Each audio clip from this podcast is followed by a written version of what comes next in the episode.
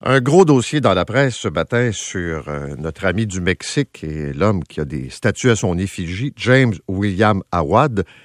Euh, Pierre, j'ai lu ça ce matin, puis dans le fond, la question, il y en a plusieurs, là, mais il a fait son argent comment, ce gars-là? C'est pas clair encore, hein? Non. Écoute, ce qu'on sait, selon l'article, de 18 à 18 ans, il a tout perdu techniquement au casino. Donc, il y a 28 ans, en 10 ans, il aurait techniquement généré des dizaines de millions de dollars avec ses business. Maintenant, je peux-tu être sceptique, Paul? Puis je veux pas, je parle, je vais poser des questions générales, ok? J'ai pas accès à son, dossier fiscal, mais disons que t'as beau avoir un succès boursier, d'avoir transformé 20 000 en 200 000, en 2 millions, en 20 millions, faut quand même que t'en fasses des coûts d'argent importants. Si t'as fait de l'argent avec de la crypto-monnaie, bravo. Mais la question est, il y a quand même un gain en capital et comme tu t'es servi de beaucoup, beaucoup, beaucoup d'argent à des fins personnelles, c'est-à-dire voiture de luxe, maison, train de vie, veux, veux pas, t'atteins rapidement le taux d'imposition marginal le plus élevé à 53,31% Et donc, sur ton gain en capital, tu vas payer une certaine part d'impôt aussi là-dessus. Alors, la question, c'est, tout ça est juste nébuleux.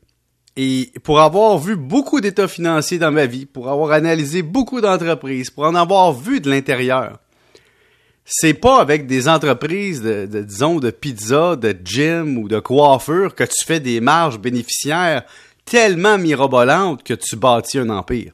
Alors, c'est simple. La question est simple. Est-ce que l'Agence du revenu du Canada et Revenu Québec? Ont dans leurs mains des données équivalentes à ce que monsieur affiche. Si oui, il n'y a pas de problème, il a déclaré ses revenus, puis il n'y a aucun problème. Mais Paul, pour subvenir à un train de vie comme ça, ça prend pas juste du cash passé. Juste payer les comptes de taxes, les assurances, le train de vie des voitures, même si tu payes tous tes actifs cash, ce qu'un homme d'affaires ou une femme d'affaires ne fera jamais parce que le coût d'emprunt est tellement faible que tu dois faire de l'effet de levier tu dois prendre l'argent emprunté pour faire de l'argent avec. Alors, d'où vient ton argent présentement? C'est juste des gains boursiers? C'est juste des revenus tirés de spéculation? Ou c'est vraiment tes business qui génèrent assez d'argent pour maintenir tout ça? Et est-ce que tout ça a été déclaré? L'autre point, tu vas faire ta biographie dans trois ans. OK, juste te dire, Paul, moi, à 28 ans, ma biographie, j'aurais pu te faire ça en 15 minutes. J'ai travaillé chez McDo, chez Goodyear, chez Ernst Young, puis dans le système bancaire. Et voilà, ça finit ma vie. J'ai vécu heureux, ils ont pas tant d'enfants encore. Et donc, si tu as des sources de revenus clean, c'est extrêmement facile de démontrer. Je te donne un exemple. Je suis allé voir tantôt, je dis où est-ce que je peux remonter pour mes propres affaires? Je vais dans mon fichier électronique, ben j'ai 10 ans de déclaration de revenus sur mon ordinateur. Donc, Paul, si un journaliste assis à côté de moi qui me demande où tu as fait ton argent, ça va me prendre cinq minutes tout lui montrer, ça va être clair, je vais savoir d'où, quel type, quelle forme, il n'y en aura pas de problème. Mais tu trouves pas que ça se résume à dire, écoute, quelqu'un qui est pas capable de répondre, quelqu'un qui évite, quelqu'un qui essaie de changer le décor avec euh, son voyage au Mexique, puis le jet set, puis tout ça, là, tu dire que ça demeure flou? Là, je suis poli quand je dis ça. C'est flou. Mais écoute, on peut rien dire parce qu'on n'a pas sa vie personnelle. On peut pas. Mais c'est tellement hors de portée. C'est tellement pas proportionnel à ce que des gens dans le milieu des affaires, disons, successful déclarent qu'il y a quelque chose qui fonctionne pas. Une personne en affaires, c'est une chose dans une stratégie de croissance, le risque, c'est des risques de liquidité. C'est-à-dire que tu es en croissance, si tu bloques trop de cash, tu seras pas capable d'amener ton entreprise à maturité. Et donc, il faut que tu y ailles lentement. Alors, quand tu es en début d'entreprise, en début de croissance, comment se fait-il que tu es capable de payer 533 000 en Bitcoin pour acheter un site Internet?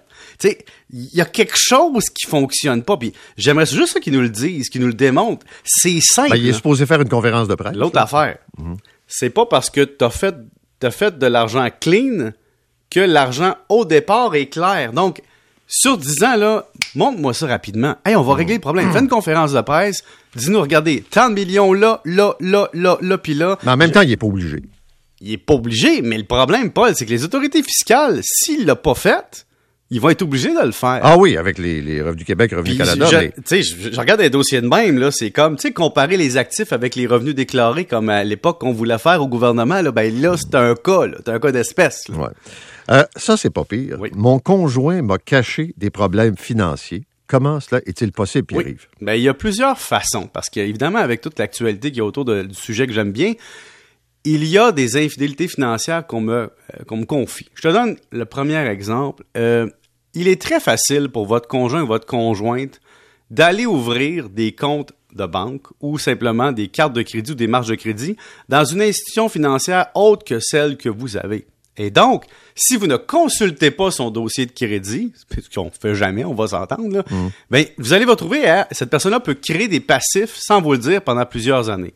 Autre point, si vous êtes avec quelqu'un dans la vie qui a une maison, mais que vous n'êtes pas encore propriétaire de la maison, puis que ça fait pas partie du patrimoine familial parce que vous n'êtes pas marié, mais votre conjoint peut très bien hypothéquer la maison année après année et aller chercher cet argent-là et pas vous le dire. L'autre point, marge de crédit hypothécaire commune. Peu de gens le savent. Tu sais, il y a des affaires de tout en un qui est vendu. là. Achetez-vous une marge de crédit tout en un. Tu sais, ton conjoint ou ta conjointe peut très bien aller tirer 20 000 puis aller jouer au casino, puis avant que tu te rendes compte, il est trop tard. Et l'autre affaire, Paul, les dettes fiscales.